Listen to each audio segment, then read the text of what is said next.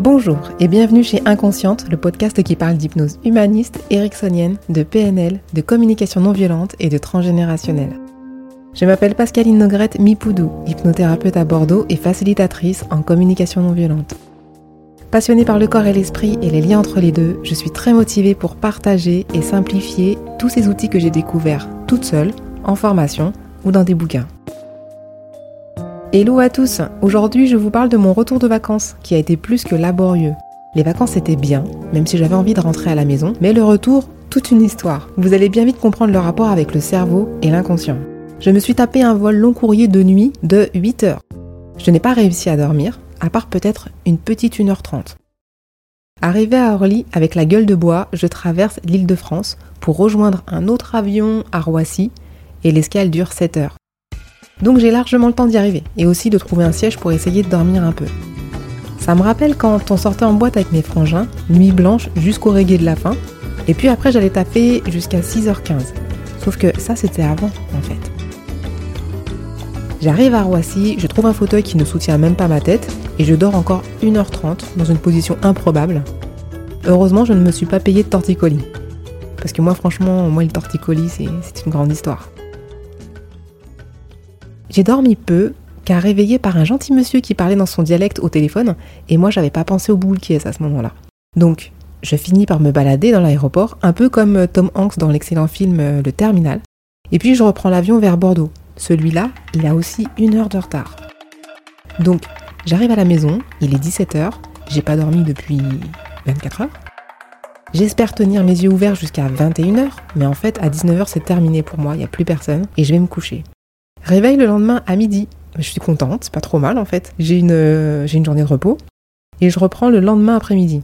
Sauf que mon cerveau, il s'est dit, non mais ça va pas se passer comme ça, Pascaline. En plus du décalage, tu t'es pris une nuit blanche. Fini la jeunesse, hein. Faut arrêter de déconner.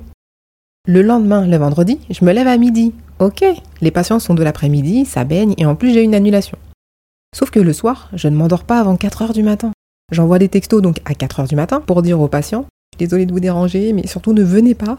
Je suis HS et puis rebelote. Je me relève à midi.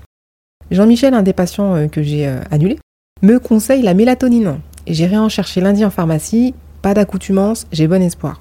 Je me suis souvenu que l'un de mes formateurs en hypnose, Olivier Locker, avait fait un jour une vidéo en hypnose humaniste pour gérer le décalage horaire. Au Canada, il me semble. Il faisait remonter les aiguilles d'une pendule imaginaire pour dire à l'inconscient Regarde, en fait, euh, il est maintenant cette heure-là. Je pense que c'est mon excès d'optimisme envers Mère Nature qui m'a empêché d'aller retrouver cette vidéo, mais je sais qu'elle existe. Je vous mettrai le lien en description sur Instagram, et puis vous pouvez aussi la chercher vous-même sur sa chaîne YouTube Olivier Locker de l'IFHE.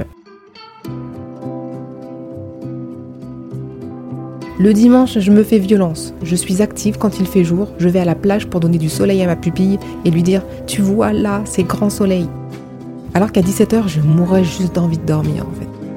Je rentre au coucher du soleil et je m'endors à quelle heure, à votre avis? 4 heures du matin. Donc bien sûr, je consulte lundi matin. Donc je préviens à 4 heures du matin mes patients en leur disant ça va pas être possible. Et je passe ma matinée à dormir par tranche de 1h30 et à replacer mes rendez-vous l'après-midi. Ce qui a donné lieu à des gens dans la matinée qui me disaient euh, Vous avez annulé, mais vous êtes injoignable, je ne comprends pas. Bah non, j'étais juste en train de dormir. Donc je ne manque pas de je ne manque pas de filer à la pharmacie l'après-midi. Bonjour madame, je voudrais une boîte de mélatonine. Enfin, je lui raconte ma vie en fait, ou du moins ma survie depuis six jours. J'ajoute, mais c'est bizarre, je dors de 4 heures à midi. Avec le décalage, ça me fait vraiment les horaires de là-bas, là où j'étais en vacances, c'est-à-dire 22h, 6h. Et moi, bah, j'aimerais bien en fait dormir de 22h à 6h. Mais ici, là, à Bordeaux, elle m'explique qu'il faut le prendre une heure avant l'heure voulue. Et que si je ne dors toujours pas, je peux en reprendre dans la nuit. Bon, donc le soir même, j'avais décidé que de s'endormir à 23h c'était bien, et que j'allais donc prendre ma mélatonine à 22. Arrivé 22h, je suis épuisée, un véritable supplice. J'hésite, mais je décide d'aller me coucher et de ne pas prendre mon médoc magique. Au pire, si à 23h je suis toujours là, je le prendrai. En fait, je m'endors parfaitement bien à 22h. Et jusqu'à quelle heure je dors? Eh bien jusqu'à 5h58. Je compte le nombre d'heures, 8 heures. Ça me semble plutôt bien. Première victoire depuis mon retour. À cette heure-là, 5h58, ça me rappelle les fois où je demandais à mon inconscient, avant d'aller me coucher, de me réveiller à 6h30 pour aller courir si j'étais suffisamment reposée, ou à 7h30 si j'étais trop fatiguée. Je mettais un réveil de secours à 7h30 et je me suis toujours réveillée à 6h28 ou à 7h28 spontanément. Aujourd'hui encore, il me réveille à des heures ultra précises comme celle-ci. Peut-être une sorte de petit clin d'œil de mon inconscient, enfin j'essaie de le voir comme ça, pour me dire qu'il est toujours là et toujours bienveillant. Et effectivement, je pense que quand j'étais à la pharmacie, il a entendu ma petite phrase euh, Mais moi aussi je voudrais dormir de 22h à 6h, mais ici. En tant que femme, j'ai compris, certes tardivement, que nous étions régis par des cycles et que notre énergie fluctue au cours de la journée, au cours du mois et de la saison. Ça, je l'ai lu dans le livre euh, sur les cycles, je vous le mettrai en description aussi. En tant qu'hypnothérapeute, j'ai compris aussi qu'il est important d'écouter son corps, miroir de l'inconscient.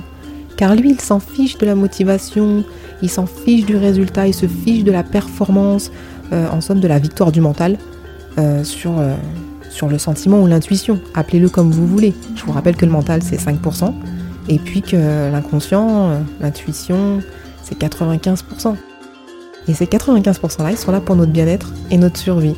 Donc euh, la lutte est inégale et profitons-en, j'ai envie de dire. Voilà. Comme quoi, il est essentiel de se connecter à soi, de ce que dit votre corps, car il a souvent raison. Julien Borlose, psychologue euh, en Suisse, je crois, dans un de ses euh, reels, il demandait sur Instagram Est-ce que tu continuerais de faire du sport si ça ne t'apporterait plus le maintien de ton aspect physique? Ben ça fait réfléchir, hein. à méditer quoi. Voilà, en tout cas, j'espère que cet épisode vous a plu. Retrouvez-moi sur Instagram podcast-inconsciente, sur Doctolib pour les rendez-vous visio ou présentiels. Inscrivez-vous sur la newsletter de Ocha pour les coulisses du podcast. Pensez aux 5 étoiles et aux commentaires pour que ce podcast soit écouté encore plus largement. Et Tipeee est toujours là, il attend vos premiers euros. Merci et à très bientôt.